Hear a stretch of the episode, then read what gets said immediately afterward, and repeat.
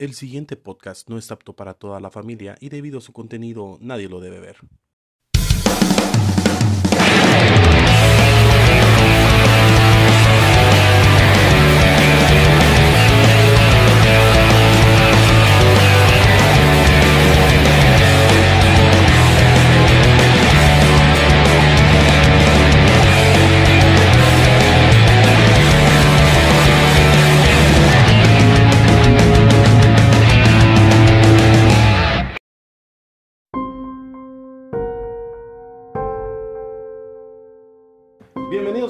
Story, la historia como nunca, te la habían contado. y nunca te la van a No, contar. y nunca te lo Ligia Randa sigue sin decir el nuestro. Cinco eslogan. episodios y en el contrato decía obligatorio decir el el eslogan del Nuestro eslogan que tanto nos costó. tanto nos costó crearlo Por eso es mejor cuando años de años de Por eso es mejor cuando está Otto aquí. sí ¿qué? ¡Renuncio! Va. Eh, la historia como nunca te la habían contado. Podcast Story es un podcast de humor mezclado con comedia comedia, de, Oh. perdón, con- de historia mezclado con humor o humor mezclado con Con historia, como quieran decirlo. como quieran decir Esta semana estamos con el invitado especial, Brian Brian Guerra. Estando pero, colcentero y ¿qué más? Marihuana. Marihuana, como debe de ser. panadero Mucha honra. Seguimos con el team de Podcast Story, Ligia Ralda Hola. Y Pablio la Nutria. Y yo soy Spamfles. Vamos a empezar la historia como nunca te la habían contado. Hoy vamos a hablar un poquito acerca de la historia del fútbol, por la fiebre del fútbol. por la fiebre del fútbol ¡Uh! Obviamente. Vamos a empezar entonces. Esto es Podcast Story, la historia como nunca te la habían contado. tres 1948.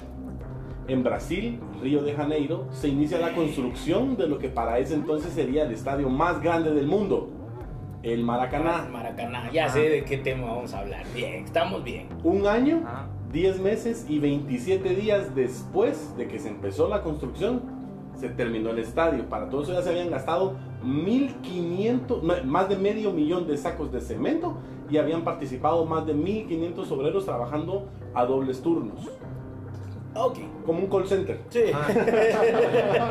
Mira, pues turno, ¿eh? ¿va? De diurna.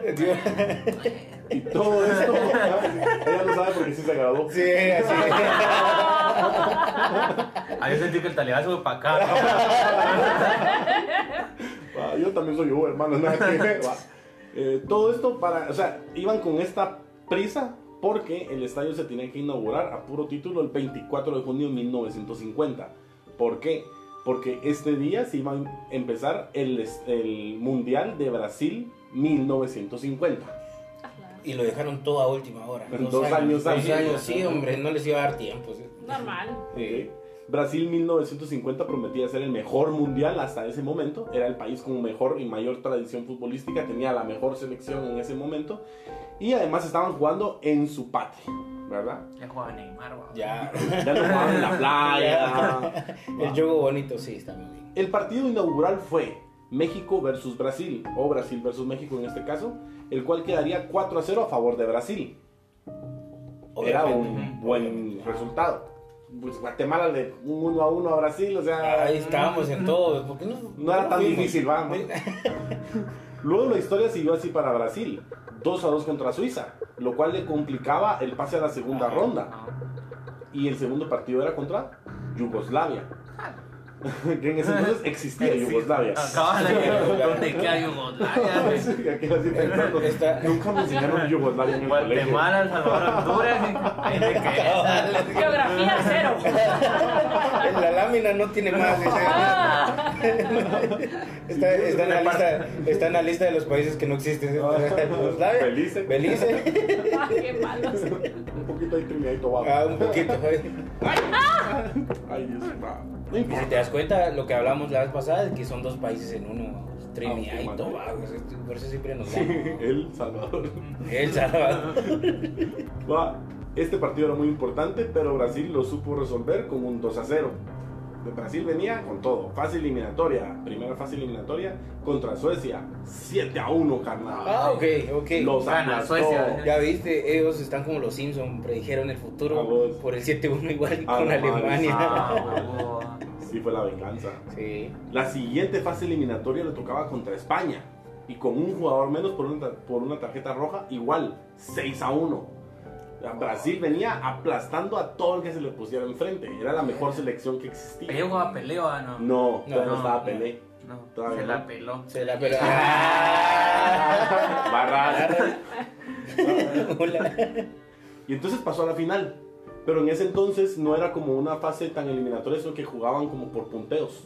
Entonces a Brasil le bastaba con empatar contra Uruguay en la final para quedar campeón. Y la final era Brasil-Uruguay. Pero Brasil estaba listo para ser campeón.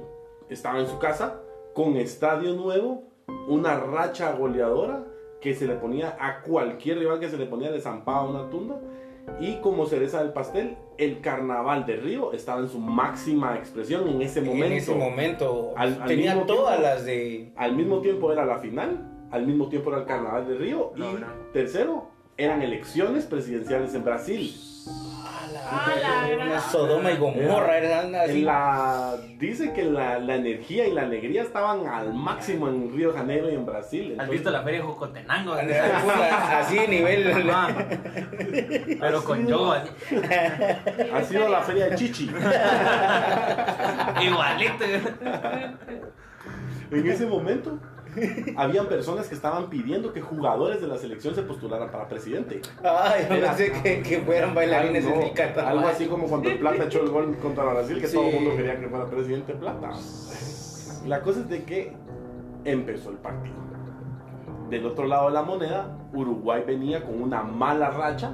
Apenas había podido ganarle a sus rivales en Brasil en el Mundial por un gol de diferencia. Y venía de dos años de ausencia porque tenían huelga de jugadores en Uruguay. Ah, la- Entonces Uruguay venía mal. Estás hablando de la tercera división de what? Algo, no, no como la liga de, de veteranos. No, aquí no hacen huelga. Aquí hacen huelga, aquí hacen huelga. No, aquí sin pagar juegas. Ya no aguantan las rodillas para caminar. Porque te dan exposición. Ah, sí. Dame una coquita cuando tenía partido. Compra- Comprame zapatos y ahí estoy, te llevo a jugar. Te va la coquita.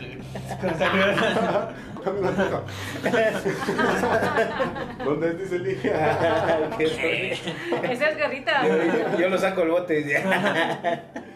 El 16 de julio de 1950 y con un número absurdo de espectadores, 250 mil en el Maracaná. Nunca habían habido tantos espectadores en un estadio. Yo creo que nunca van a ver otra vez Ni con arjonas. eh. nada. Ni con Ribo, ni con Rímola. Ni con- Es un chiste interno. Sí, sí. Brasil necesitaba una victoria o un empate. 250 mil personas llegaron al estadio para ver coronarse a Brasil por primera vez campeón del mundo. Brasil nunca había No, sido no había campeón sido del mundo. Y, y todo estaba servido. Estadio nuevo, estadio lleno. Carnaval, Eh, carnaval. elecciones, cuchubales y toda la. Así No. cuchubá. Hasta la mano poniendo sí. mano. El primero se estaba hueando la mano, la primera. El partido inició y pasaron los primeros 45 minutos sin goles. Ya Ah, para no. todo esto los aficionados ya estaban un poquito cagados. Todos con la quiniela. Yo creo que hasta los de Uruguay lo apostaban a Brasil. Sí, no, eso sí es cierto. Yo vi entrevistas donde los mismos de Uruguay decían, no, ya solo íbamos a cumplir la... Pero... La cuota, ¿eh? La cuota, ajá. Y, y los mismos brasileños no lo podían creer que en un 45 minutos no hayan echado ningún gol. El segundo tiempo fue diferente. Brasil anotó el primer gol.